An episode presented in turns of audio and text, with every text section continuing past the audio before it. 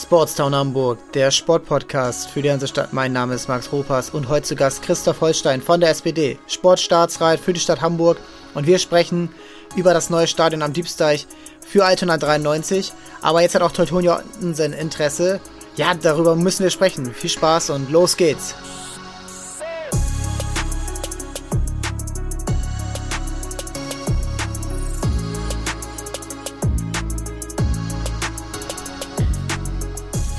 Zu Gast heute bei mir Christoph Holstein, Sportstaatsrat bei der, bei der SPD hier in Hamburg. Herzlich willkommen.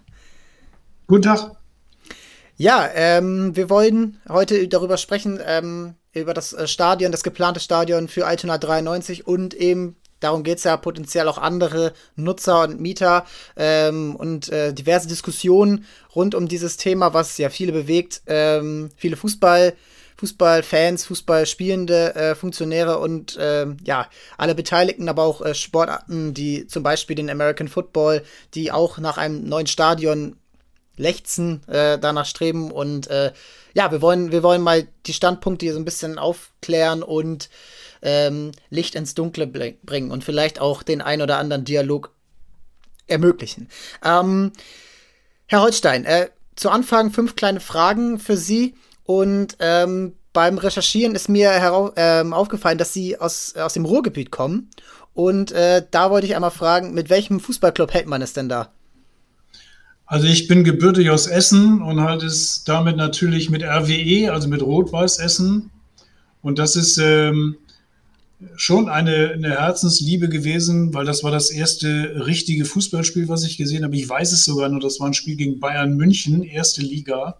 Endergebnis 2 zu 2. Willi Lippens hat damals noch gespielt, äh, also der da wirklich jetzt äh, Local Hero gewesen ist. Und das Witzige oder Interessante ist, dass mit Rot-Weiß Essen mich das verbindet, worüber wir hier heute auch sprechen. Also Sportmanagement, Infrastruktur, wie kriegt man das hin, dass ein Verein, der sportlich erfolgreich ist, in diesem wirtschaftlichen Umfeld äh, äh des Profisports auch wirklich mithalten kann. Also wir beschäftigen uns heute mit einem Thema, was, was es seit 40, seit 40 Jahren gibt, seit es anfing, dass der Fußball konkret sich professionalisiert hat und natürlich auch ein bisschen mehr mit Geld zu tun hat. Aber wie gesagt, Rot-Weiß Essen, das war meine erste große Liebe, zumindest im Sport. Ja, also ich war auch mal bei einmal im Stadion bei Rot-Weiß Essen vor drei, vier Jahren. Das war auch schon Regionalliga gegen äh, Alemannia Aachen und äh, ja, irgendwie fand ich es äh, natürlich beeindruckend trotzdem, aber irgendwie auch schade, dass dieses ja, schicke Stadion ähm, leider natürlich in der vierten Liga eben so ein bisschen überdimensioniert ist und äh, der Verein eigentlich, so sagt man natürlich bei vielen Traditionsclubs, höher spielen sollte, aber es gibt natürlich auch Gründe, mhm. warum sie es nicht tun. Ne? Das ist immer die, immer die, äh, die Kehrseite der Medaille. Ähm, was haben Sie denn selbst für Sportarten in Ihrer Essener Jugend, aber dann auch im weiteren Verlauf der, äh, ihres Lebens äh, am liebsten betrieben? Das ist ganz witzig. Ich habe äh, es meinen Eltern nicht leicht gemacht, weil ich in jungen Jahren jemand war, der irgendwie nie fest und über längere Zeit irgendwo geblieben ist. Also ich habe Fußball gespielt, Fußball aber auch privat, also mit, mit Freunden zusammen. Ich habe bei Tusem Essen, die landeten dann auch irgendwann in der ersten Bundesliga Handball gespielt. Das wurde mir dann mit, mit 13, 14, wenn ich das richtig erinnere, aber zu hart, wenn man da im Training schon regelmäßig was auf die Lippe kriegte. Ich habe dann eine Weile Leichtathletik gemacht. Das war mir dann irgendwann zu langweilig, weil das schon sehr viel allein trainieren ist und sehr, sehr selten die Möglichkeit äh, auch gegeben hat, äh, meinen Wettkampf zu machen. Dann habe ich Tischtennis gespielt. Ähm, das habe ich lange gemacht. Äh, Im Nachhinein muss ich aber sagen, dass mich das auch nicht so fasziniert hat, weil, weil ich schon den Eindruck habe, ich muss jemand sein, der hinterher nach dem Sport auch richtig erschöpft ist. Also das, was ich beim Fußball hatte. Ähm, habe dann beim Militär ähm, viel Handball gespielt. Ich habe viel Fußball gespielt. Und an der Uni hat sich das dann so ein bisschen gedreht. Da habe ich in Münster, ist auch eine, eine Studenten- und Volleyballstadt, USC Münster, da habe ich eine Weile Volleyball gespielt. Dann gab es irgendwann Probleme mit dem Knie. Ähm, zu dem Zeitpunkt habe ich aber relativ viel Squash gespielt und mein Arzt hat mir damals gesagt, also Knie, Kreuzbandriss, Meniskusschäden und so weiter. Und dann Squash, das ist nicht gut. Das habe ich auch schon mal gehört.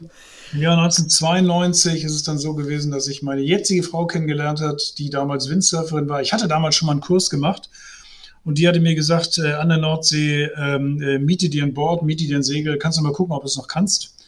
Und das funktionierte auch noch. Und so habe ich dann, ähm, äh, 92 ist falsch, es war, war, ähm, wann war das? 94 mit Windsurfen angefangen und da bin ich bis heute dran geblieben. Also ich bin jetzt in erster Linie Wassersportler, Windsurfen, Kitesurfen. Wir haben einen kleinen Katamaran, mit dem wir da auf der Nordsee rumheizen können. Und ansonsten halt gerne, gerne joggen, weil mich das sehr entspannt, wenn ich abends nach Hause komme, einfach zu sagen, komm, dreh noch eine Runde. Das sind so die Sachen, die ich mache. Also nicht Wettkampfsport, auch äh, nicht Vereinssport, aber sehr viel Sport.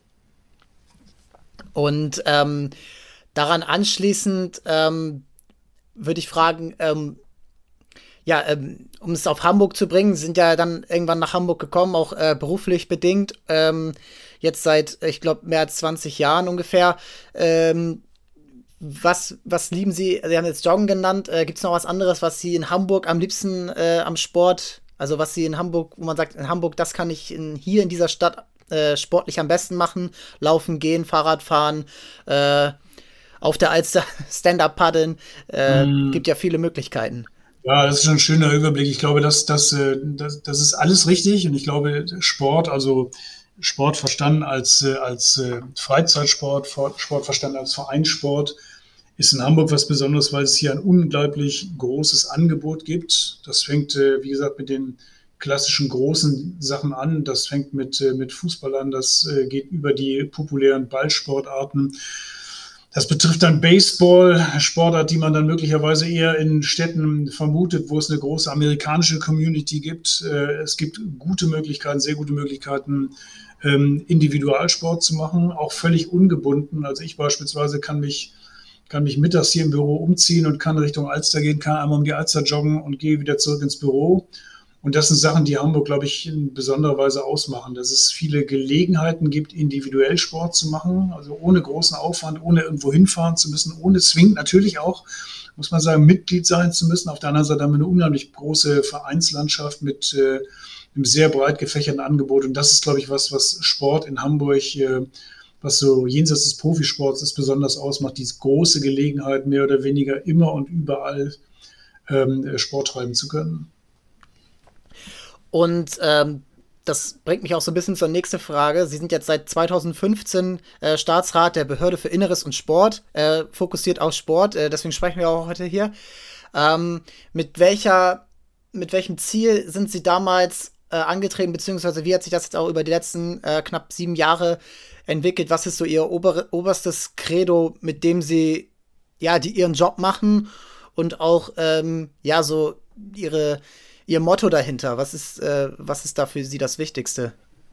Also als wir uns im Jahr 2015 offiziell dann um die Ausrichtung der Olympischen Spiele beworben hatten, äh, da war dem damaligen Bürgermeister Scholz, der jetzt in Berlin groß rausgekommen ist, klar, er muss da jemanden haben, der Sport auch ein bisschen verkörpert. Und äh, man kann es jetzt flapsig sagen, es wurde damals jemand gesucht, der sich mit Verwaltung ein bisschen auskannte, der ein Herz für den Sport hatte, der aber in erster Linie im Trainingsanzug auf einer Bühne vor Publikum nicht peinlich aussah. Und ich glaube, das war ein entscheidendes Kriterium, dass damals jemand gesucht wurde, äh, bei dem es den Menschen klar war, ja, der meint das auch ernst, was er sagt.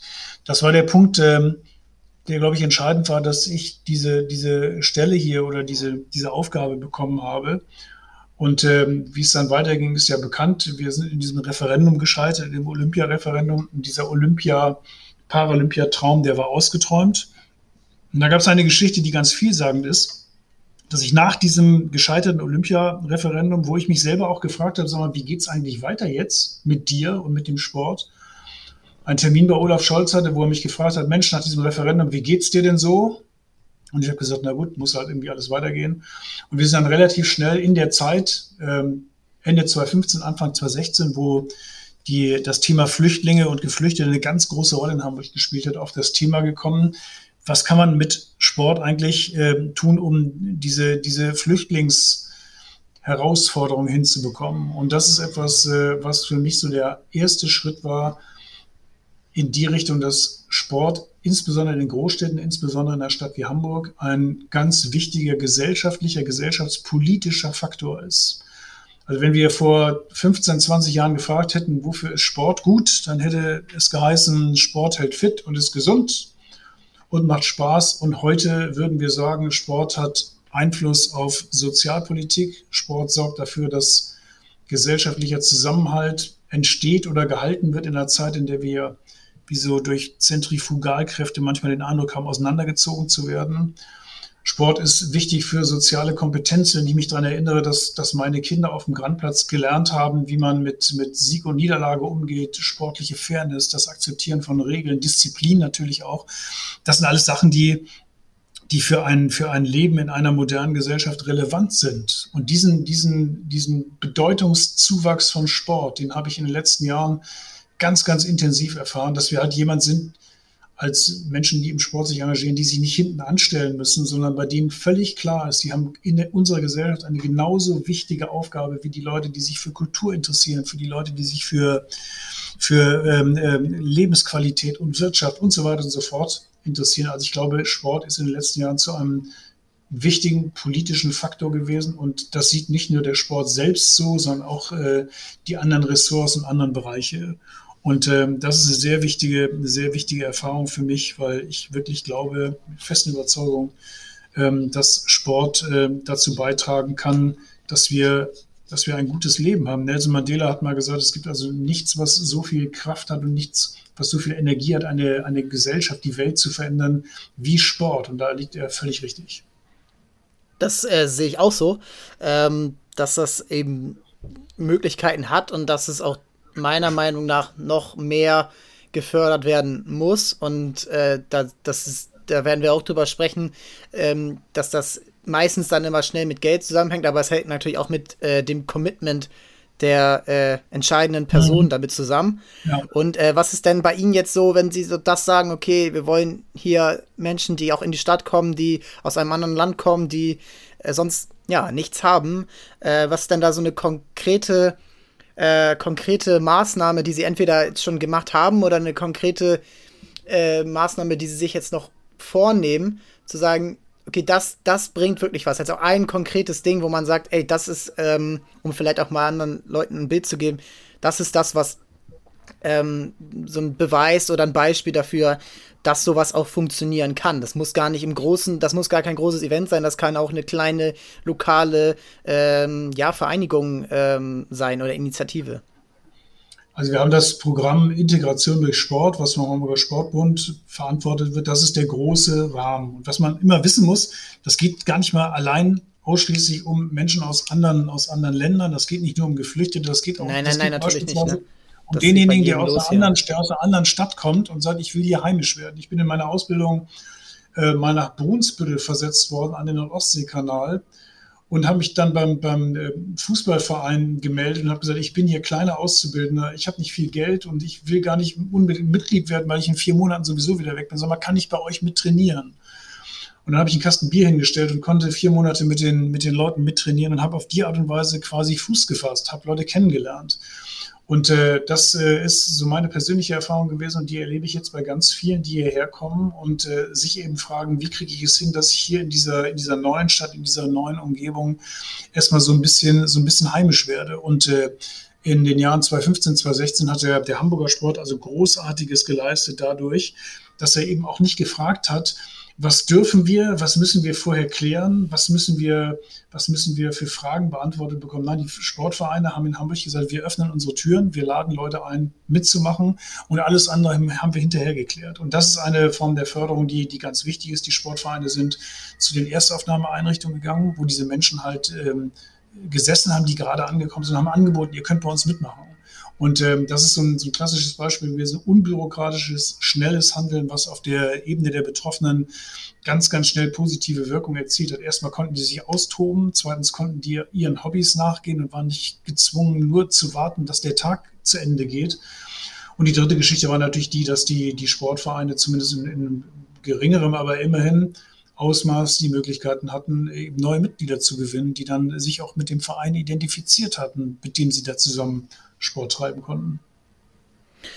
Okay, das ist ja ähm, auch, glaube ich, dauerhaft ein wichtiges Ding. Ich glaube, dass das generell äh, vielleicht nicht nur in Notsituationen oder in besonderen Situationen, dass äh, so eine unbürokratische, schnelle, ja, sagen wir mal, ein schneller Anreiz geschaffen wird, Sport zu machen. Wie gesagt, also wirklich für alle Menschen, die in eine Stadt neu kommen oder die auch schon länger in einer Stadt sind und vielleicht einfach so ein bisschen perspektivlos sind. Ich glaube, da kann jeder selbst für sorgen, aber eben auch aus der Stadt, aus der Politik ähm, viel, viel, ja, viel Anreiz, positiver Anreiz kommen, der, mhm. der einfach un, unkompliziert, schnell durch, ja, äh, also ohne große Komplikationen, weil viele Menschen haben sehr viele andere Sorgen, dass sie eben schnell eine Ablenkung finden und nicht noch mehr Hürden überwinden müssen, um eben ja, sowas dann so. machen zu können. Ähm, mhm. lassen Sie uns, lassen Sie uns äh, konkret werden. Wir sind heute hier, um über, über das Stadion am, äh, am Diebsteich zu sprechen. Äh, für alle Zuhörer nochmal zur Erklärung. Altona 93, äh, großer Verein, hat ähm, um wo für Wohnungsbau Platz zu machen, die ähm, alte Adolfjäger Kampfbahn ähm, an der Kriegsstraße, äh, nahe der Autobahnabfahrt Outmarschen, ähm, ja zur Verfügung gestellt, verkauft, das Grundstück, um äh, dort eben Wohnungen zu ermöglichen. Dafür gab es dann das Versprechen von der Stadt, hey, wir ähm, werden dafür sorgen, dass ihr äh, an einem Platz, das ist jetzt äh, das Bereich, äh, der Bereich am Diebsteich dort, äh, ein neues Stadion bekommt, eine neue Anlage, ähm, an der äh, mit einem Stadion für äh, knapp 5000 Zuschauer. Jetzt ähm, gibt es mehrere Bewegungen, unter anderem vom Hamburger Fußballverband, aber auch von Teutonia Ottensen, dem ja, ambitionierten Viertliga-Club, der dieses Jahr am liebsten schon in die dritte Liga aufsteigen will, aber auf jeden Fall in den nächsten Jahren, ähm, der äh, die gemeinsam sozusagen die Anregung gemacht haben oder auch die Forderung gemacht haben, dieses Stadion, wenn es denn jetzt gebaut wird äh, in knapp anderthalb Jahren, ähm, dass dort eben mehr Zuschauer statt äh, Platz finden können, um zu sagen, äh, da kann dann mehr stattfinden als nur die Spiele von Altona 93. Da kann, äh, das wäre dann Drittliga tauglich, das wäre tauglich für äh, Nationalspiele, äh, U21, Frauennationalmannschaft, ähm, zum Beispiel aber auch American Football. Ähm, die Hamburg Sea Devils äh, suchen auch ungefähr in der Groß Größenordnung ein neues Stadion. Und ähm, ja, das, ähm, da gibt es jetzt gerade die Diskussion. Ähm, Sie haben sich jetzt auch in den letzten Tagen schon äh, auf verschiedenen Kanälen geäußert, ähnlich auch wie Andi Grote, Sportsenator, ähm, dass das jetzt nicht möglich sein wird oder höchstwahrscheinlich nicht möglich sein wird und dass es dort auch feste Zusagen an Altona gibt, die jetzt nicht mehr gebrochen werden und ähm, die auch, äh, abgesehen davon, wäre es gar nicht möglich, ja, dort dort überhaupt so ein großes ähm, Stadion hinzustellen. Ähm, können Sie einmal sagen, okay, wie ist die Ausgangslage gewesen und jetzt, ähm, jetzt, wo wir jetzt gerade darüber reden, ähm, was hat sich vielleicht im Laufe der Zeit geändert äh, für alle Parteien und was ist eben gleich geblieben und wieso geht aus Ihrer Sicht jetzt nicht mehr dort äh, ein ja, größeres Stadion, was wahrscheinlich auch in äh, Hamburg sicherlich äh, Platz haben würde, ähm, hinzustellen.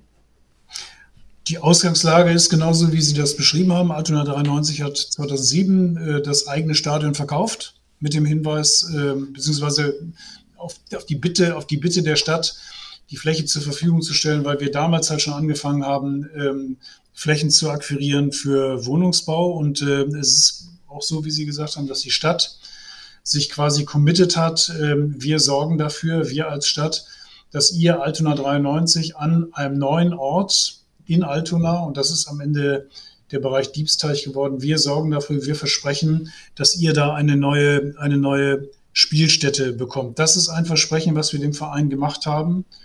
Und äh, dieses Versprechen halten wir auch. Und ähm, wir haben selbst in den vergangenen 12, 13, 14 Monaten äh, bei der Entwicklung des Diebsteichs um Prüfung gebeten, ob dieses Stadion, ausgelegt für 5000 Zuschauer, ob das nicht möglicherweise auch ein bisschen größer sein kann. Das ist dann nochmals geprüft worden mit dem Ergebnis, ähm, dass das da nicht funktioniert. Und wenn man sich die Fläche ansieht, wenn man sich die Planung ansieht, dann äh, versteht man das auch. Wir haben es nämlich da nicht mit einer Fläche auf der grünen Wiese zu tun, wo man mehr oder weniger Freiheit hat, was man gestaltet, sondern wir sind erstens in einem bereits heute sehr stark verdichteten, ein bisschen engen Bereich oder Gebiet.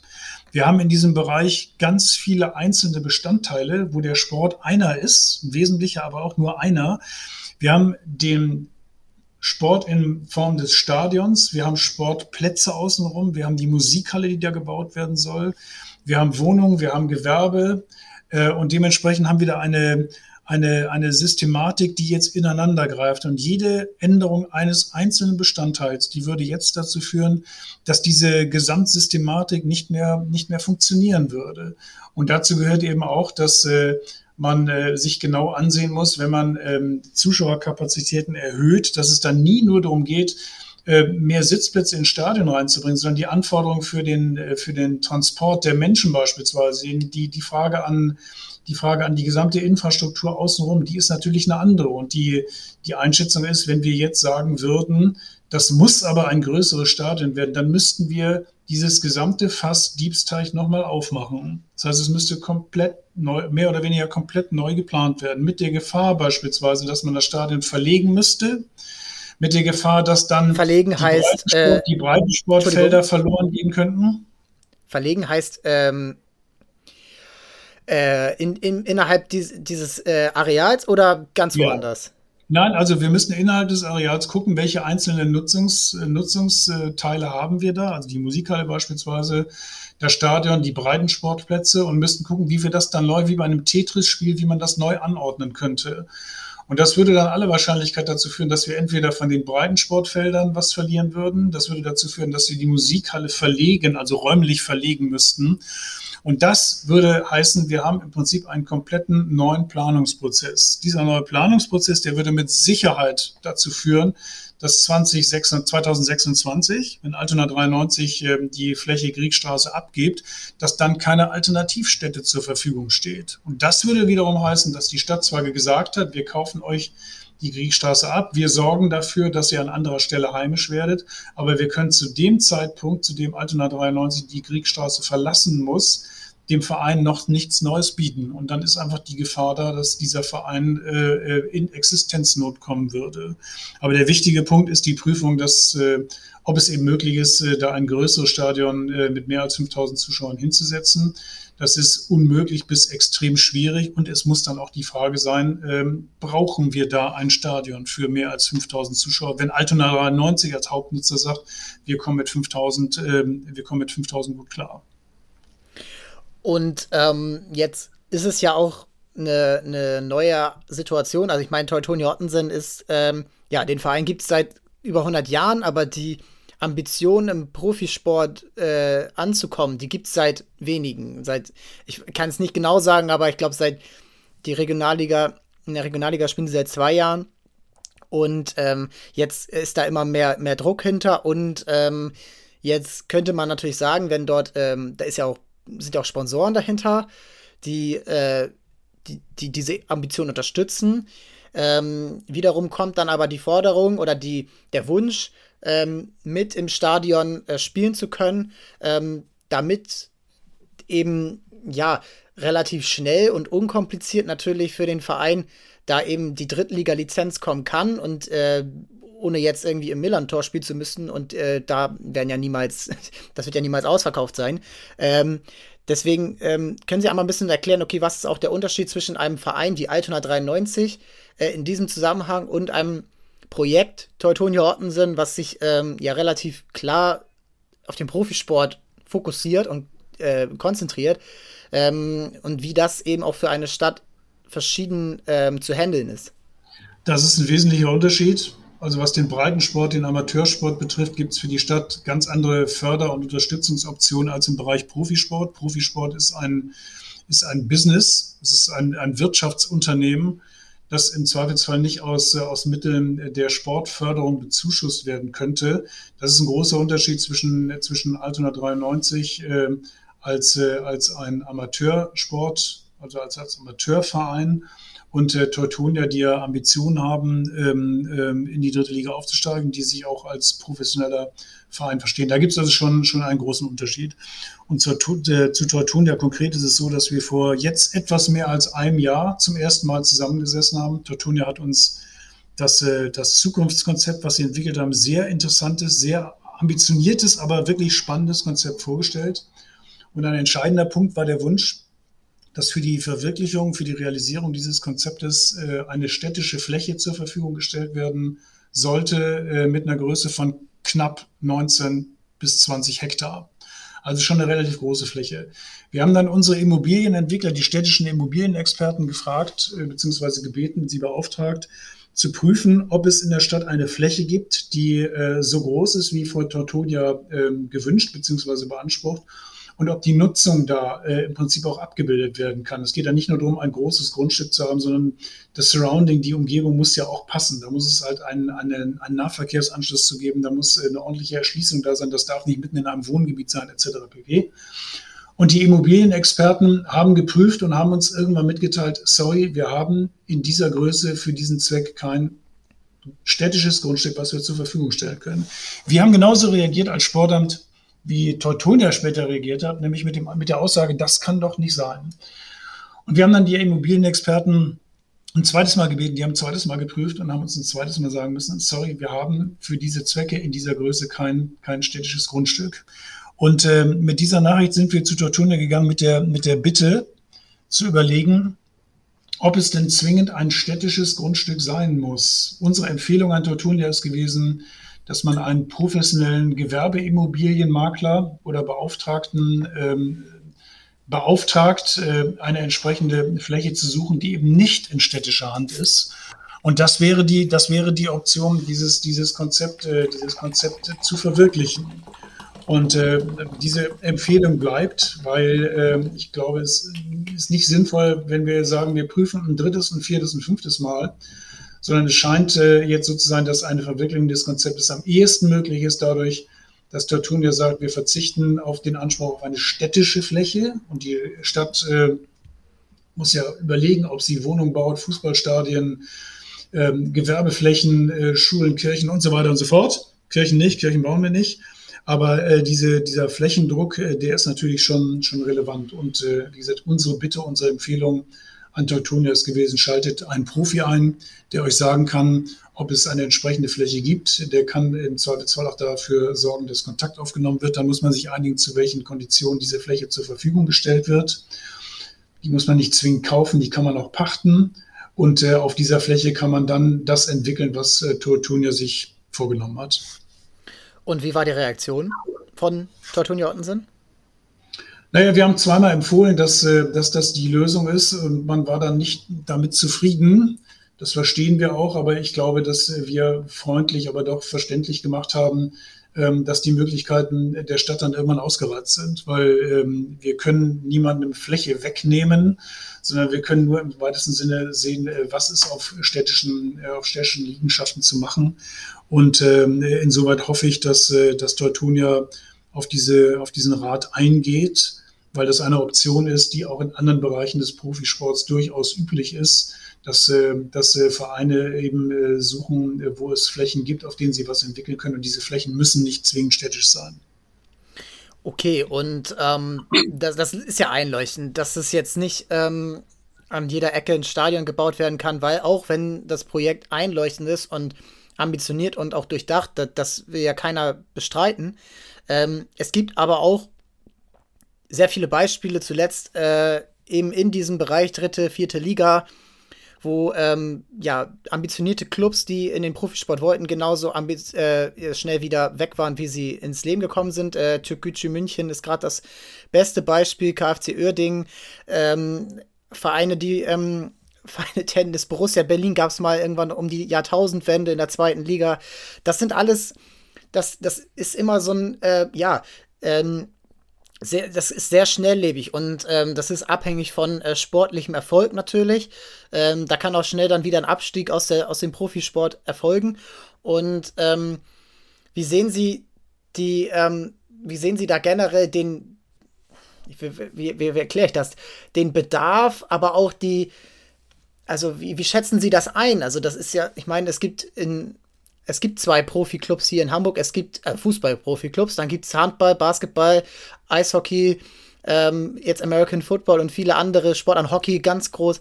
Ähm, kann man das überhaupt verantworten, als Stadt jetzt einen dritten Fußballverein äh, so zu, ja, so zu, ähm, da, äh, ja, auch zu, zu fördern und dann auch äh, anderen Sachen überhaupt etwas wegzunehmen, egal ob es im Sport ist oder in ganz anderen ähm, Bereichen.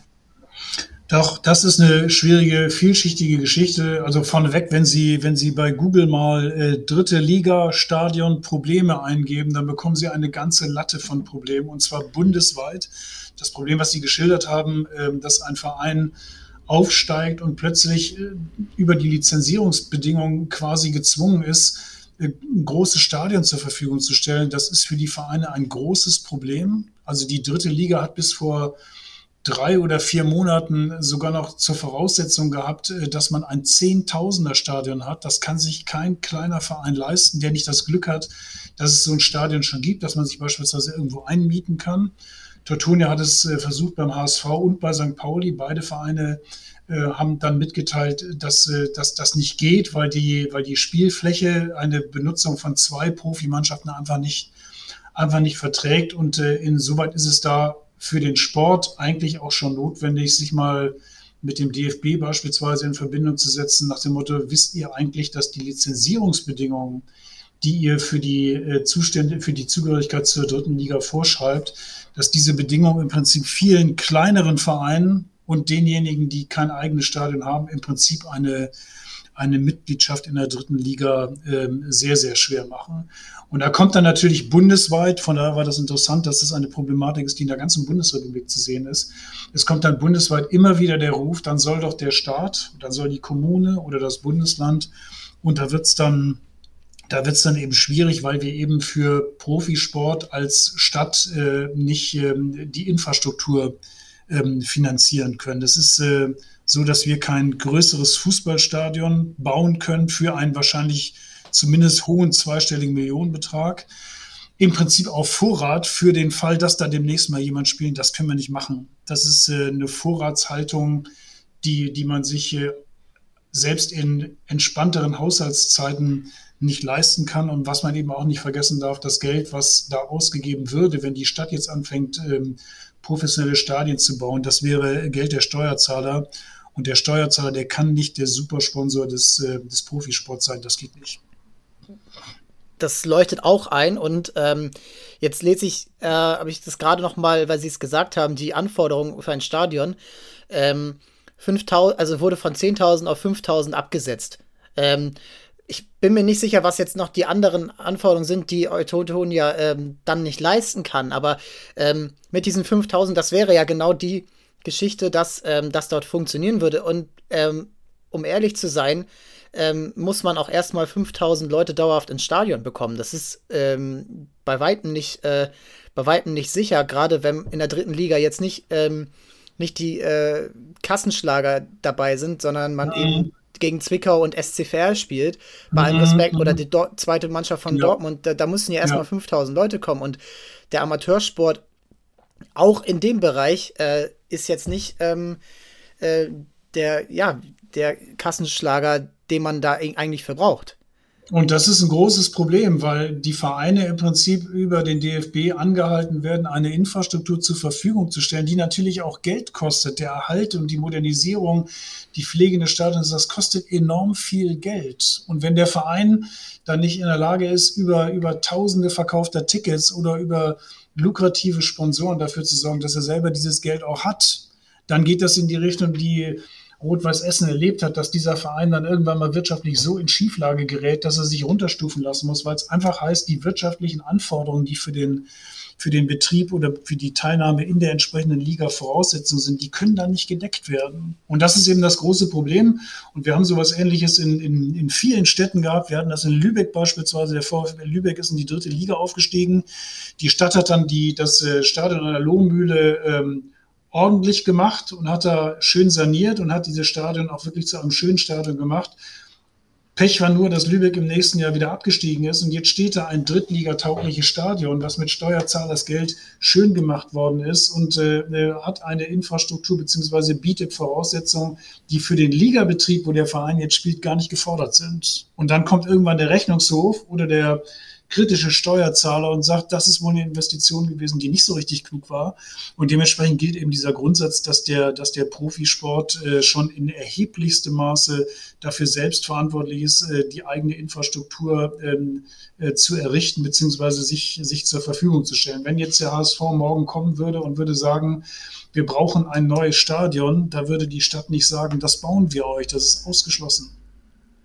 Und ähm, was sagen Sie in dem Zusammenhang dann zu den, ja, äh, deutlichen Kommentaren vom Hamburger Fußballverband, der ja eben genau, also der eben eigentlich genau die gegenteilige ähm, Argumentation einnimmt. HV, DFB ist ja auch, sagen wir mal, ein Verbandskonstrukt, ähm, dass man sagt, okay, wir brauchen aber ähm, auch für äh, andere, also um den für Nationalmannschaftsspiele, also U21, U19 und so. Was sagen Sie dann dazu, dass ähm, das jetzt auch, wo eigentlich alles schon klar gemacht ist und ähm, alles schon ähm, ja äh, in Stein gemeißelt ähm, eigentlich ist? Was sagen Sie dann zu diesen Kommentaren, die ja eigentlich nun ähm, wenig konstruktiv sind, wenn sie, wie Sie sagen, alles mehrfach nochmal geprüft wurde und es einfach nicht möglich ist, dort jetzt mehr, ähm, mehr Plätze zu schaffen und dann irgendwie zu sagen, ja, wir brauchen weniger Büroflächen, sondern wir brauchen mehr Plätze im Stadion. Also tief im Herzen habe ich für die Forderung ein Gro Verständnis. Das ist okay. völlig okay. Also der, ja. der, der Sportverband, der fordert für sich tolle Sportanlagen. Die Kulturinteressierten, die fordern ein neues Museum, ein neues Konzerthaus oder nochmal ein neues Theater. Das ist normal. Jetzt muss man sich das konkret ansehen. Ähm, und da muss man natürlich auch festhalten, äh, wenn, die, wenn die Nationalmannschaft der Frauen spielt in Hamburg, dann brauchen wir für dieses Spiel kein 15.000er Stadion, was wir bauen müssen, sondern da hätten wir die Option, beispielsweise am Millantor zu spielen. Wenn wir andere, andere Turniere äh, haben, haben wir im Zweifelsfall das Volksparkstadion. Da würden, müsste man sich mit, dem, mit den Stadion-Eignern, das sind ja die beiden Vereine, hinsetzen. Und de facto ist es in Hamburg so, dass ein, ein Stadion mit einer Größe von mehr als 10 bzw. 15.000 Zuschauern, so ein Stadion brauchen bei uns zwei Vereine der HSV und der FC St. Pauli und die haben diese Stadien. Aber wie gesagt, ich habe für die, für die Forderung aus dem Fußballverband ein, ein gewisses Verständnis. Man muss aber auch sagen, dass über die Forderung, wir brauchen ein Stadion 15, 10 bis 15.000 Zuschauern, ähm, konkret relativ wenig gesagt worden ist. Und die Fragen stehen eben im Raum, wer das Stadion bauen soll, wer es finanzieren soll, ähm, wer da spielen soll und zwar regelmäßig und nicht nur optional nach dem Motto, kann ja sein, dass wir mal irgendwie eine Fußball-Weltmeisterschaft der Frauen bekommen. Äh, und äh, das sind Punkte, die unklar ich hoffe, sind. dass eine Frauenweltmeisterschaft nicht in äh, so kleinen Stadien stattfindet, aber Nein, die, das da, da, deshalb, deshalb sage ich ja, bräuchten wir für eine Frauenfußball-WM kein, kein Zehntausender Stadion, sondern da würden wir im Zweifelsfall, wie wir es jetzt bei der Europameisterschaft 2024 machen, auf eines im Idealfall zurückgreifen können, die wir schon haben, nämlich das Volksparkstadion oder das Stadion am Millantor. Unklar ist auch, wer dieses 10.000 bis 15.000 Zuschauerstadion ähm, betreiben sollte. Also soll die Stadt äh, ein Stadion betreiben? Sollen das irgendwelche Vereine machen? Sie sehen, da gibt es ganz, ganz viele, ganz, ganz viele offene Fragen beziehungsweise Unklarheiten. Und in dem Zusammenhang eben ist diese eine Sache klar, die ich schon angesprochen habe. Und das ist eben die, dass die, die Stadt sich, dass es nicht verantwortbar ist, wenn eine Stadt beziehungsweise wenn die Stadt Hamburg ein, ein Fußballstadion braucht, ein, ein Fußballstadion baut mit dem Hinweis, naja, es kann sein, dass dann demnächst mal jemand spielt. Und äh, Fußballstadien oder große Sportanlagen auf Vorrat, das ist, in, das ist in Großstädten relativ schwierig. Erstens, weil die Fläche nicht da ist, das hatte ich gerade geschildert. Und zweitens, weil das politisch, finanziell im Prinzip niemand wirklich verantworten kann. Und irgendwie muss ich auch, also da kann ich jetzt ja nur mal meine persönliche Meinung dazu sagen, aber muss es jetzt, also wir haben die erste Liga und die zweite Liga, das sind Kassenschlager landesweit. Und wir haben die dritte Liga, die eben an dieser, an dieser Rand, an diesem Rand immer schwebt. Äh, das gibt es nicht nur in Hamburg die Probleme, dass dort äh, Mannschaften haben, abseits vom Stadion die Lizenzanforderungen zu erfüllen. Und generell ist abzuwarten, wie sich die Zuschauerzahlen nach Corona entwickeln werden. Wir haben jetzt zwei Jahre, die mhm. auch, in, auch beim HSV, mhm. wo sich erste schlechte Entwicklungen abgezeichnet haben in der Hinrunde. Äh, bei St. Pauli, das würde ich mal rausnehmen, das war so eine Euphorie, dass äh, dort das Stadion fast immer ausverkauft war oder so viele äh, mhm. da waren, wie erlaubt waren. Und dann gehen wir noch eine Liga tiefer. Und äh, eventuell, wenn du mal absteigst, noch eine Liga tiefer. Und dann bist du auf dem Niveau, wo jetzt auch Altona 93 spielt, ähm, die bei Weitem nicht äh, bei jedem Spiel 5000 Zuschauer haben werden. Das ist, äh, bin ich mir ziemlich sicher, dass das, und selbst wenn, dann ist es ja auch nur 5000 und die Nachfrage müsste ja bei 10.000 liegen. Und die müsste ja, ähm, da, da frage ich mich, ob man so ein bisschen auch von der Stadt jetzt ein Signal senden will oder sollte, um zu sagen, Fußball, ihr habt sehr viel, äh, ihr habt sehr viel Potenzial und ihr habt natürlich auch sehr viele Leute, die dahinter stehen und Fußball wird immer die Sportart Nummer eins bleiben. Aber wir können jetzt nicht auch noch Oberlig aktuellen Oberligisten und Regionalligisten ähm, ja, im Vergleich zu anderen, ähm, das hat ja nicht immer das eine mit dem anderen zu tun, mit einem Elbdom, mit anderen, zum Beispiel einer Eishalle für die äh, Crocodiles Hamburg oder mhm. ähm, das sind mhm. alles Forderungen, die da sind. Äh, über das Handballthema ist äh, viel zu sprechen, auch wenn auch da braucht es irgendwie eine Halle. Und äh, von äh, grundsätzlichen Sportplätzen und Sportstätten mal abgesehen, da ist aus meiner Sicht eine Haltung notwendig, um zu sagen, wir haben wir schaffen beim Fußball durch Kunstrasenplätze und Sporthallen mhm. oder durch äh, solche mhm. Sachen viel mehr äh, Möglichkeiten, Profis äh, Leistungssport bzw. einfach Sport zu betreiben, anstatt jetzt ein Stadion, wo eben auch nur zwei Tore stehen können. Äh, ähm, und ansonsten da halt niemand spielen wird, weil das ist, ja, wir, wir drehen uns im Kreis mit dem, mit dem Fußball. Aus meiner Sicht. Deshalb, deshalb, deshalb gibt es diesen Grundsatz, dass äh, allgemein auch über den Fußball hinaus ähm, die, die Stadt bzw. das Bundesland äh, sich nicht engagieren sollte, wenn es darum geht, äh, neue Stadien zu bauen. Die Zeit, dass Städte Stadien als städtische Stadien gebaut haben, vermute ich, ist ohnehin vorbei. Bei den Stadien, die äh, sich jetzt an der Fußball-Europameisterschaft 2024 beteiligen werden, ist der Großteil im Besitz der Vereine oder im Besitz äh, einer, einer GmbH. Die wenigsten sind, sind städtische Stadien, weil eben auch gesagt wird, die Kompetenz der Stadt, die, äh, die Kernkompetenz der Stadt ist nicht unbedingt äh, ein, ein, äh, ein Stadion zu betreiben. Und darüber hinaus natürlich völlig richtig, was Sie sagen. Wir müssen dafür sorgen, dass, die, dass das Geld, was zur Verfügung steht, ähm, nicht jetzt mit der Gießkanne überall hingegossen wird, sondern im Prinzip muss der Grundsatz der sein, da wo eine besondere Förderung notwendig ist und da wo sie berechtigt ist, da wird gefördert. Und bei denjenigen, bei denen wir den Eindruck haben, die können im weitesten Sinne vielleicht auf eigenen Beinen stehen und dann geht es ja in Richtung Profi. Da werden wir uns äh, zurückhalten, weil wir auch aus ähm, beihilferechtlichen Gründen ähm, im Profisport sehr, sehr, sehr zurückhaltend sein müssen. Das heißt, wenn wir jetzt ein, ein, irgendeinen Profiverein haben, dem wir jetzt als Stadt eine, ein besonders entgegenkommen, dann kann es sein, dass Konkurrenzvereine sagen, das ist eine illegale Beihilfe, ihr verbessert die Situation eures heimischen Clubs dadurch, dass ihr, dass ihr wirtschaftlich ihm unter die Arme greift. Äh, auch das, äh, auch das kann dann, kann dann schwierig werden. Und natürlich, Sie haben das, das Thema, das Thema Crocodiles, das Thema Handball genannt, das Thema Towers. Natürlich haben diese haben diese ähm, Vereine im Profibereich alle den Anspruch, den nachvollziehbaren Anspruch, wir sind hier Profis und dann wollen wir auch in Anführungsstrichen die Voraussetzung haben, die Profis brauchen, damit sie sich und ihren Sport auch, äh, auch richtig vermarkten können. Aber das ist für die Stadt halt dann irgendwann die Grenze erreicht, weil, wie gesagt, wir reden bei städtischem Engagement immer über Geld von Steuerzahlern und der Steuerzahler ist eben nicht der Supersponsor von Profisport. Und ähm, in dem Zusammenhang, ja, haben wir jetzt viel darüber gesprochen, was aus städtischer Sicht nicht geht in der Sportförderung. Mhm. Was geht denn? Also was, was kann man denn, wir, wir, ähm, wir müssen, wir sind uns, glaube ich, einig und äh, auch andere sind sich einig, Sport muss weiter gefördert werden und als langjähriger Jugendtrainer in Hamburg kann ich sagen, mhm. Sporthallen bedarf, äh, da, da, muss, da muss mal sauber gemacht werden. Ja. Ähm, und ähm, wie, was ist da jetzt die Strategie und ähm, wollen, sind sie sich vielleicht, also aus meiner Sicht würde ich mal sagen, kann das noch weiter nach außen getragen werden, ohne dem Profisport auch zu nahe zu treten. Und bei den Towers ist ja zum Beispiel so, da ist jemand privat dahinter und das ist ja auch dann vollkommen was eine andere Voraussetzung. Ähm, wie kann man denn dort mal die, die, diese Art von Förderung ähm, initiieren und auch vielleicht beschleunigen, dass eben gesagt werden kann, wir schaffen für möglichst viele Menschen und dementsprechend auch viele, viele Kinder äh, und Schulen und äh, Vereine die Möglichkeit, dass jede Sport, Sporthalle, Sportstätte einfach auf einem mhm. modernes, dem modernsten Stand, der wirklich möglich ist, ist, anstatt mhm. ähm, jetzt sich jetzt in ewigen Diskussionen um ein, ein Fußballstadion ja, zu verlieren. Ja. Guter Was Hinweis. ist da ihr, ihr Halb, Ihre Haltung? Entschuldigung.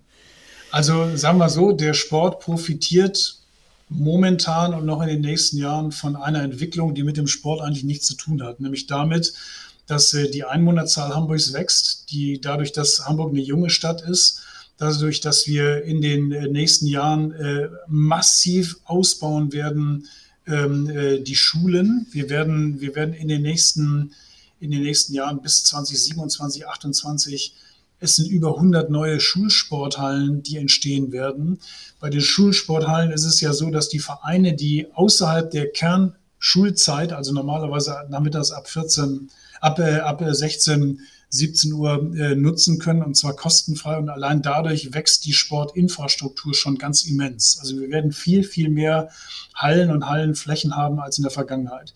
Wir gucken uns gleichzeitig bei diesen Hallen an, ähm, welcher Verein im Umfeld dieser Schule beheimatet ist und wodurch sich dieser Verein auszeichnet, was er beispielsweise anbietet. Wenn wir eine Schule bauen äh, und wir haben einen, äh, einen Hockeyverein nebenan, dann wissen wir, wir sollten diese Schule so bauen, dass in den Wintermonaten in dieser Halle Hockey gespielt werden kann. Und zwar so, dass die jungen Leute da die Holzwände nicht zerschießen. Das heißt, man muss sich dann überlegen, was für eine Halle brauchen wir da?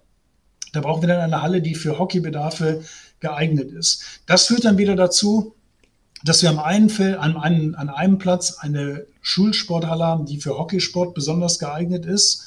Und im Nachbarstadtteil haben wir dann eine, die für irgendwelche anderen Sachen für Basketball, für Volleyball mit einer höheren Decke oder sonst irgendwas geeignet ist.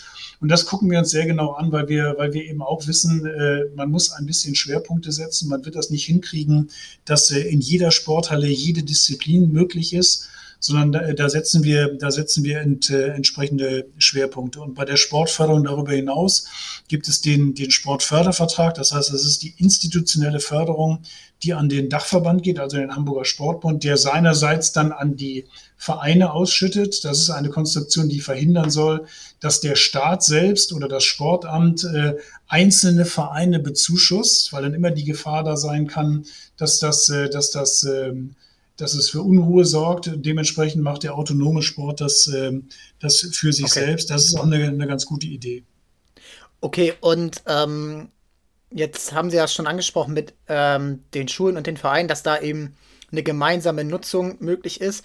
Ähm, ich bin mir jetzt nicht ganz sicher, ob, äh, ob das auch in ihr direkt in Ihren Kernkompetenz fällt, weil das ist ja auch mit, äh, mit der Bildung äh, verbunden, aber äh, auch da wieder als langjähriger Trainer und auch äh, jemand, der sich sonst damit beschäftigt, ähm, kann ich sagen, das ist wahnsinnig anstrengend für jedes einzelne Kind und deren Eltern, Schule und Sport mittlerweile zu verbinden. Mhm. Und ähm, da, das ist ja auch eine Art von Sportförderung, dass man nach Wegen schaut, wie kriege ich die Schule und die Vereine, jetzt sowas ist ja schon mal gut, dann ist man vielleicht sogar am selben Ort und mhm. muss vielleicht nicht ja. irgendwie nochmal hin und her gejuckelt werden. Ähm, wie kriegt man das äh, hin, da so ein so eine Synergie zu schaffen, dass ähm, Beispiel der Vereinstrainer kann den Sportunterricht machen oder solche Sachen, ähm, dass man die Kinder und auch äh, dann perspektivisch natürlich auch die Erwachsenen, die, die dann irgendwann erwachsen werden, ähm, so von dem Sport, dass man dem, dass es so einfach wie möglich ist, Sport zu betreiben. In einem Verein oder in der Schule oder wie man das dann auch am Ende gestaltet, ist ja eigentlich egal. Hauptsache, es machen so viele Menschen äh, junge Menschen so viel Sport wie möglich. Ähm, und da ist ja eigentlich die Schule der ideale Ort, gerade in Bezug auf Ganztagsbetreuung, ähm, da das natürlich mhm. weitaus schwieriger ist als jetzt zu meiner Zeit vor knapp 20 Jahren, wo es gerade noch einfacher war, ähm, zum Training zu kommen. Ähm, ja, da es einfach äh, damals ganz andere Voraussetzungen waren. Es gibt die Kooperation, äh, die offizielle Kooperation zwischen Schulen und Vereinen, genau wie Sie sagen, dass äh, im Zusammenhang mit dem, mit dem äh, Ganztagsunterricht natürlich Zeit nachmittags äh, für die Kinder wegfällt, ab was weiß ich, 13, 14 Uhr, die sie möglicherweise vorher im Sportverein verbringen können. Und dementsprechend ist der, ist der Ansatz genau richtig, dass man die Schule mit dem Sportverein in Kontakt bringt, dass der, Schul, dass der, der Sport sich in der Schule auch präsentieren kann und dass dadurch die Gelegenheit gegeben wird, dass die, dass die, die Kinder in der Schule auch schon in der Schule Kontakt zum Sportverein bekommen. Das ist eine, eine ganz wichtige Sache. Und ähm, die andere Geschichte ist eben die, dass wir, dass wir dafür sorgen müssen, dass Sport im Idealfall jederzeit an jedem Ort für alle Menschen möglich ist. Und äh, das schaffen wir dadurch, dass wir halt nicht nur in die, nicht nur in die offizielle Infrastruktur, in Schulsporthallen, in Sportanlagen, in bezirkliche Sportstätten investieren, sondern dass wir gleichzeitig gucken, welche Gelegenheit können wir als, als Active City, also als eine aktive, körperlich aktive Stadt, äh, welche Möglichkeiten können wir bieten, dass, äh, dass äh, Menschen auch körperlich aktiv sind. Das kann ganz niedrigschwellig anfangen, dadurch, dass man dadurch, dass man ähm, ähm, beleuchtete Joggingstrecken in Grünanlagen oder Parks anrichtet. Das geht dann weiter mit dem Thema ähm, äh, Radwegeausbau beispielsweise, wenn ich Leuten die Gelegenheit biete, äh, dass sie problemlos, schnell und sicher mit dem Fahrrad von zu Hause morgens zur Arbeit kommen, wie ich das jetzt seit zwei Jahren wieder mache, dann ist das eine, dann animiert das Menschen, äh, körperlich aktiv zu werden, Sport zu treiben, ohne dass es irgendwie ein Sportstättenausbauprogramm gibt. Das heißt, unser Ansatz ist der, dass wir mit unserem Active City Programm dafür sorgen wollen, dass Sport in jeder, in jedem Moment, in jeder Phase der Stadtentwicklung mitgedacht wird. Das heißt, wenn wir einen Stadtteil entwickeln, dann ist völlig klar, da müssen Straßen hin, da muss eine Schule hin, da muss Gewerbe hin, ein Supermarkt, soziale Einrichtungen und es muss immer klar sein, auch der Sport muss da quasi vertreten sein. Und so bringen wir die Menschen halt in Gelegenheit, geben wir ihnen die Gelegenheit, ohne dass sie großen Aufwand treiben müssen, ohne dass sie, dass sie irgendwo hinfahren müssen, ohne dass sie im Zweifelsfall sich eine teure Ausrüstung kaufen müssen, dass wir ihnen Gelegenheit geben wollen, körperlich aktiv zu sein. Und im Idealfall endet dieses körperliche Aktivsein dann in einem unserer, in unserer Sportvereine, weil das ist meine feste Überzeugung, ähm, das Sporttreiben ist am schönsten und für die Gesellschaft und für das Individuum am besten äh, in einem unserer Vereine. Das äh, sehe ich ähnlich, äh, da ich da auch, äh, ja, das haben wir auch schon häufiger hier mit anderen Gästen besprochen, dass es eben äh, dort natürlich am meisten Spaß macht, obwohl dort natürlich auch gerade für ehrenamtliche Trainer, äh, aber auch für eben jeden Einzelnen, der sich jetzt eher bei den Erwachsenen, aber die nach der ähm, die sich zwischen Arbeit und Privatleben natürlich oft mhm. entscheiden müssen und auch finanziell entscheiden müssen und ja, ähm, das, das sollte man wirklich, ähm, ja, ich, äh, weiter verfolgen und äh, das natürlich auch eben nicht nur an, ansagen und ich denke mal, das, das wissen sie auch, aber äh, dass man eben ein, ja, einen Weg findet, wo, wo das eben deutlich wird und das vielleicht auch, gerade wenn, Sie haben das Stichwort angesprochen, Sie sind hier nach Hamburg gekommen oder nach Brunsbüttel und äh, haben einen Sportverein gesucht. Ich denke mal auch so, dass man vielleicht so ein bisschen äh, auch da wieder niedrigschwellig äh, Angebote gleich am Anfang, wenn du irgendwo hinziehst, äh, schnell, schnell bekommst. Äh, das ist, das ist, sind kleine Sachen und ich denke mal, das überzeugt auch äh, Leute mhm. von einer Stadt, in der Sport gelebt werden sollte. Und wir haben, wie Sie sagen, sehr viele gute Sport, Sportlerinnen und Sportler sowieso, aber auch Sportvereine, Sportinstitutionen. Und ähm, ich wäre sehr daran interessiert und ich, ich, bin auch gespannt darauf, wie das funktioniert ähm, da ich glaube, dass so eine allgemeine Sportbegeisterung, abseits mal vom HSV oder von St. Pauli, das sind, äh, ja, Fußball, also das sind einfach, ähm, dass dort so eine Sportbegeisterung kommt, die eben dann auch, sagen wir mal, wenn man jetzt äh, zehn Jahre später nochmal eine Abstimmung macht zum Olympiareferendum, ohne sich jetzt bewerben zu müssen, dass es vielleicht so eine andere Grundhaltung gibt und der Sport ja besseres Image hier bekommt und ich glaube das ja. auch. Ich glaube, dass in dem Zusammenhang ist wichtig zu sagen, ich glaube, diese, diese Olympiabewerbung, die ist nicht daran gescheitert, dass es keine Sportbegeisterung gab. Das äh, nee, ist nicht daran gescheitert, dass die Sportvereine irgendwie umstritten waren, sondern das war, das war in einer Zeit, in der, in der es sehr viele andere Themen und andere Sorgen gab, die die Leute, Leute hatten. Und ich glaube, dass das damals auch in einem erheblichen Maße damit zu tun haben, dass es, äh, dass das IOC, dass die großen internationalen Verbände halt nicht so die das, das allzu das allzu gute Image hatten. Das hatte damit zu ja. tun, dass die, die damalige Bundesregierung sich gesperrt hat, irgendwie Hamburg auch deutlich zu sagen, okay, wir steigen hier finanziell mit ein. Wir hatten das Thema Elbphilharmonie gerade über, überwunden und die Leute hatten natürlich Angst, dass hier dass hier ein, ein finanzielles Wagnis eingegangen wird. Äh, ich glaube, der, man darf das, man darf das Olympiareferendum nicht missverstehen als, ein, als eine Entscheidung gegen den Sport, sondern es ging um die, um die Rahmenbedingungen. Ich bin ganz sicher, bin ganz sicher, dass die, die Sportbegeisterung und die, die Begeisterung sich zu bewegen, aktiv zu sein, dass das in, in wenig Städten so ausgeprägt ist in Deutschland wie bei uns. Und wir versuchen das, Sie haben völlig recht, man muss das niedrigschwellig, nennt man das, also ohne großen Aufwand soll das möglich sein, Sport zu treiben. Und meine persönliche Überzeugung ist, äh, dass wir den Menschen Gelegenheit geben müssen, gute Erfahrungen zu machen, gute Erfahrungen mit Sport. Also, dass ich, äh, dass ich nicht mit erhobenem Zeigefinger rumlaufe und sage, wenn ihr euch nicht mehr bewegt, wenn ihr nicht mehr Sport treibt, dann sterbt ihr mit 45 alle am Herzinfarkt und fehlernährt seid ihr auch. Also nicht den moralisch erhobenen Zeigefinger, sondern wir müssen dafür sorgen, dass die Leute Gelegenheit haben, ganz unproblematisch und ohne Aufwand mal zu probieren, wie denn das so ist, wenn man regelmäßig ein Stück spazieren geht, wenn man regelmäßig joggen geht, wenn man in einen Verein eintritt.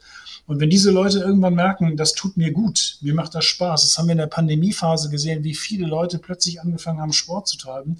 Das war ein Kriterium, das mir gezeigt hat, äh, wie groß die, die positive Wirkung von Sport sein kann. Dazu eine kleine Geschichte. Ich fahre normalerweise abends äh, an, der, an der Außenalster mit dem Fahrrad nach Hause und ich habe in den Pandemiejahren da ganz häufig Leute gesehen, unterschiedliche Menschen, unterschiedliches Alter, bei denen ich ähm, an am Laufstil und an den Sportsachen, die sie anhatten, gesehen habe, das können hier Leute sein, die zum ersten, zweiten oder zum dritten Mal joggen gehen ja. und die dann ihre ersten Erfahrungen machen, die sich möglicherweise gedacht haben, ich bin im Homeoffice, ich sitze den ganzen Tag in meiner Bude, ich will jetzt noch mal raus, ich will mich bewegen. Und wenn diese Menschen mit dieser Bewegung gute Erfahrungen gemacht haben, dann kann das der erste Schritt in ein sportliches Leben sein. Das kann der erste Schritt in Richtung einer Vereinsmitgliedschaft sein, die wir uns eben ganz sehr wünschen. Und äh, vor dem Hintergrund geht es nicht darum, äh, Leuten schlechtes Gewissen zu machen, äh, dass sie sich bewegen sollen, weil sonst haben sie keine hohe Lebenserwartung, sondern es geht darum, den Leuten Gelegenheit zu bieten, ihre Lebensqualität zu erhöhen, das zu spüren äh, und äh, ihnen äh, sie erfahren zu lassen, dass erhöhte Lebensqualität ganz, ganz viel mit sich bewegen an der frischen Luft, mit Sport, mit gemeinsamem Aktivsein zu tun hat. Das, äh, das glaube ich auch, und das fängt gerade im Kindesalter an, dass dort eben die ersten, dass je früher man diese Bewegungsmomente hat, diese, die einen auch inter äh, innerlich bewegen, ähm, kann ich nur von mir und aber auch vielen Freunden, die, die ich eben beim Sport kennengelernt habe, das sind meistens auch bei, bei vielen natürlich auch langjährige Freundschaften und mhm. ähm, genau. Ähm, Herr Holstein, das hat mir sehr viel Spaß gemacht. Ähm, und ähm, ich wünsche Ihnen, ich wünsche Ihnen alles Gute und äh, ich hoffe, dass ähm, aus diesen äh, Ansagen, die wir hier gemacht haben, äh, dass auch viel davon ähm, sich demnächst bewahrheitet. Und ähm, ja, äh, vielen Dank. Ich danke Ihnen und ich hoffe, dass der ein oder andere, der jetzt zugehört hat, sich veranlasst fühlt, jetzt zu sagen, ich ziehe mir mal die Schuhe an und ich gehe noch eine Runde raus. Alles Gute. Danke sehr. Ja, vielen Dank. Und das war's dann für heute. Ähm, die Folge hatten wir ja vor ein paar Tagen schon aufgenommen und ähm, da wussten wir nicht, was gestern Abend noch äh, gemeldet wurde, nämlich dass Teutonia Ottensen für die dritte Liga gemeldet hat. Also die ähm, Hindernisse halten sie nicht auf, das weiter zu machen. Ähm, Details werden wir auch am Sonntag dazu besprechen, ähm, auch mit den ersten Ergebnissen, die wir dann aus den Aufstiegs- und Abstiegsrunden haben. Ähm, Jan-Henrik Luft wird zu Gast sein, war hier schon häufiger mal Gast im Podcast. Und äh, ich freue mich drauf. Und ja, nur ganz kurz zu den krassen Ereignissen von gestern und vorgestern Abend. Ähm, fangen wir mal mit den Hamburg Towers an. Ähm, ja, gestern beim äh, FC Bayern gespielt und ähm, wenn man vorher gesagt hätte, okay, ihr verliert mit 10 Punkten, dann, ähm, dann hätte jeder gesagt, ja, okay, also Bayern ist, ist der Top-Favorit, aber ähm, ja, ähm, es war halt ein ganz anderes Spiel und ähm, das A wurde komplett überschattet von ähm, der Verletzung von Nick Weiler-Bubb, der ähm, Spieler des FC Bayern, der einfach, ja, ähm, bewusstlos geworden ist nach einem Sturz auf den, auf den Court. Ähm, leider voll mit dem Kopf raufgeknallt. Ähm, muss man sich jetzt auch nicht nochmal ansehen. Äh, wird man auch hoffentlich nicht jetzt in irgendwelchen Slow-Mos sehen. Das hat Magenta Sport auch während des Spiels ganz gut gemacht. Ja, und ähm, das war, da stand es ganz gut für die Towers. Ähm, sie haben dann danach weitergespielt und war natürlich, weil es nicht ihr Mitspieler war, äh, wahrscheinlich viel weniger unter Schock als äh, die Bayern. Ähm, das ist jetzt so meine Küchenpsychologie hier hinter, aber es stand halt zur Pause 28 zu 46 für die Towers. Und wenn du dann am Ende ähm, dann noch mit elf Punkten verlierst, mit so einem Vorsprung, das ist natürlich bitter. Ähm, ich würde dieses Spiel aber ja so wenig werten wollen wie, wie möglich. Und die Towers sollten jetzt den Fokus auf ähm, aufs Wochenende legen, weil das war äh, schon, boah, das war schon, ähm, ja, wahrscheinlich für jeden, der dabei war, ähm, sehr schwierig. Und irgendwo hat man gesehen, Bayern, Bayern kann, die ersten, das erste Viertel war natürlich davon unbeeinträchtigt. Und da ging es gut los für die Towers. Und darauf muss man sich jetzt ein bisschen fokussieren und die Fehler, die man in der zweiten Halbzeit gemacht hat, nichts mehr gefallen.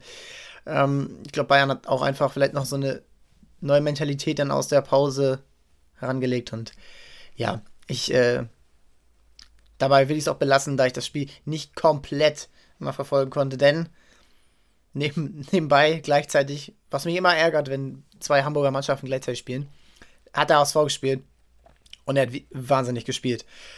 In beide Richtungen, das ähm, 0 zu 2 zurückzulegen, wieder mal die erste Halbzeit nicht gut zu gestalten. Ja, Sie, die Anlagen waren da, es waren eher die Probleme, dann den letzten Pass zu spielen. Bakariata, ähm, sehr, ich habe es äh, ja ähm, sehr oft dann gehört und auch dann auch gesehen natürlich. Jatta ist ein wahnsinnig toller Spieler, ein wahnsinnig schneller Spieler und irgendwann bringt er die Flanke auch am Mann. Manchmal dann auch erst in der 91. Minute. Aber es werden halt sehr viele Bälle vertändelt. Pässe falsch gespielt, ähm, falsche Aktionen getroffen ähm, und er war so ein bisschen der, der Knackpunkt dahinter, weil er ja die häufigsten Aktionen hat. Also er ist ja in den, in den Räumen, wo es gefährlich wird, aber dann macht er es eben ungefährlich. Und dann so ein Freistoß darf natürlich nicht fallen, so wie die Mauer steht. Egal. Zweite Halbzeit geht schon wieder richtig gut los. Selbst da sind schon wieder zwei Aktionen von Jatta, wo er wieder der gefährlichste Mann ist, wo er dann nicht einmal querlegen muss. Und dann fällt dir wieder das, 2 zu, das 0 zu 2. Und jeder denkt, okay, das war's hier. Das ist wieder so ein typischer HSV. Das ist so, du bist der Favorit, du kriegst es nie auf die Reihe. Aber das ist, das haben wir auch beim Volksparkgeflüster am Montag angesprochen. Folge ist am Dienstag rausgekommen. Hm, kann man auch gerne mal reinhören, jetzt so ein bisschen äh, äh, als Nachbetrachtung. Ey, diese Mannschaft dieses Jahr, die lässt sich nicht unterkriegen. Der HSV hat dieses Jahr nicht ein Spiel verloren mehr als einen Torunterschied. Und in allen Spielen äh, lief es nicht gut für den HSV. Es, die Schiedsrichterentscheidungen, die wurden letztens aufgelistet. Muss man nicht alle so sehen, aber es war schon, war schon auffällig, ohne da jetzt irgendwie eine Verschwörung hinter, hinterzustellen. Aber diese Mannschaft gibt nicht auf, die lässt sich nicht unterkriegen, die lässt sich nicht unterkriegen von einem 0 zu 2. Zwei Minuten später macht Glatze einen überragenden Kopfball. Die Flanke von Chuck Vitaz ist auch stark. Ich hätte ihn danach nicht ausgewechselt. Hat mich so ein bisschen gewundert. Also, es starten drei Leute dran äh, zur Einwechslung. Ähm, Jump, äh, Wagnumann, Reis und äh, Alidu. Dann kamen auch Wagnumann und Alidu äh, und Reis. Und dann, man dachte so, Jatta geht raus, das läuft heute einfach nicht. Und dann äh, bringt Jatta so ein bisschen dieses äh, 1 zu 2 in Fahrt. Chuck Vitarte bereitet es vor. Und dann muss der runter. Und das, ja, dieser Wechsel ist so komplett dann, äh, fünf Minuten später kam er dann runter. Für Alidu. Und das war so ein bisschen ja, das war ein Fehler, weil Alidu ist überhaupt nicht in Form und äh, ich will den Jungen überhaupt nicht fertig machen oder so. Das haben wir auch in der Folge beim Volksparkgeflüster besprochen. Das ist aktuell einfach überhaupt nicht seine Zeit. Der ist mit den Gedanken woanders. Das sieht man wirklich. Das ist sonst ein Spruch, aber er ist mit den Gedanken woanders. Er ist, äh, ja, wenn man wenn man vielleicht schon mal in so einer Situation war, wo sich die ganze, die ganze, sein ganzes Umfeld auf einen fokussiert hat, ich glaube, dann, dann weiß man, nicht alle haben das, aber dann weiß man, wie anstrengend das ist. Und wenn man sieht, wie er nach dem Spiel äh, logischerweise auf Heuer Fernandes zurennt, nachdem das Spiel zu Ende ist, das Elfmeterschießen, dann sieht man, dieser Junge hat trotzdem das Herz am richtigen Fleck. Und ähm, vielleicht braucht er mal zwei Wochen Pause, und dann kann er nochmal hier einen glorreichen Abschied feiern, denn, äh, denn das Talent, was er hat, ist unbestritten. Und äh, zum Spiel noch, ja, kein Elfmeter hätte ich gegeben, aber ja, aber auch erst so im ersten, Reflex habe ich auch gesagt, das muss eigentlich gepfiffen werden. Aber Glatze macht natürlich viel draus, macht er, ich würde jetzt sagen, äh, genauso clever wie Toprak es bei ihm gemacht hat am Wochenende, ähm, was entscheidend war. Und ähm, dass Kitte dann verschießt, war eigentlich so folgerichtig, wenn man gesehen hat, wie, wie krass die Emotionen waren, nur als äh, Felix Zweier dann nach dem Videobeweis, Video anschauen, ähm, auf den Punkt gezeigt hat. Da dachte man, ich weiß nicht, wir sind aufgestiegen für einen Videoentscheid. Und ähm, einige Spieler haben auch so gejubelt. Äh, Tim White hat auch sehr gejubelt, weil jeder dachte, Sonny Kittel macht das Ding natürlich rein. Hat er nicht. Überragend gehalten, überragend auch. Gersberg hat auch einfach eine tolle Ausstrahlung gestern gehabt und ähm, es hätte mich nicht gewundert, wenn er auch am Ende das Elfmeterschießen entschieden hätte. Ähm, und ja, das, was der HSV aber eben dann gut gemacht hat, ist dieses und jetzt, äh, um das jetzt nicht komplett hier, um das jetzt nicht hier komplett hier ähm, ähm, zu einer Vollanalyse zu machen, nicht aufgegeben, Dreierkette gespielt, Wagnumann toll eingefügt. Das 2 zu 2 war folgerichtig. Es hat mich dann so ein bisschen gewundert, dass man dann die, die Kräfte nicht mehr hatte in der, in der Verlängerung. Dass dann so ja, geeinigt wurde auf ein Elfmeterschießen. Wenn man einmal mehr ist, dann will man ja eigentlich das Spiel in 120 Minuten entscheiden. Muss man eigentlich auch. Ja, und dann wieder zurückzukommen, auch in einem Elfmeterschießen wieder zurückzuliegen und ähm, das Spiel zu drehen und Heuer Fernandes, ja, da kann man dann eigentlich nur noch Teufelskerl sagen und ja, alles Gute äh, für das Halbfinale. Wow, das wird spannend. Ich, ähm, ich habe mir ein bisschen den Wunsch gemacht, Halbfinale gegen entweder, ja doch am ehesten gegen Union Berlin, zu Hause natürlich. Und dann, ja, hoffen, dass äh, der SC Freiburg gegen RB Leipzig gewinnt. Ähm, das wäre natürlich ein überragendes Finale dann irgendwie. Ähm, Leipzig schlagen wäre natürlich das absolute Wunder. Aber ähm, ja, ich glaube, das ist dann doch ein bisschen aussichtslos. Ähm, so gut der HSV dieses Jahr ist. St. Pauli, ja, ich habe es ähm, ja schon bei Twitter auch ein bisschen runtergeschrieben. Es ist einfach, das muss einen ärgern. Also so eine Pokalchance kriegst du in den nächsten zehn Jahren leider nicht wieder. Das Spiel kann auf jeden Fall in die Verlängerung gehen. Und Union Berlin war planlos, keine richtigen Ideen, überhaupt irgendwas zu machen. Ähm, außer eben lange Bälle hinter die Kette, auch wie der HSV gegen ähm, St. Pauli gewonnen hat durch Jatta, äh, wie einige andere jetzt auch ihre Tore gemacht haben. Und Medic rutscht wieder zweimal aus. Also das ist schon, das ist schon echt krass, was da mit ihm gerade passiert.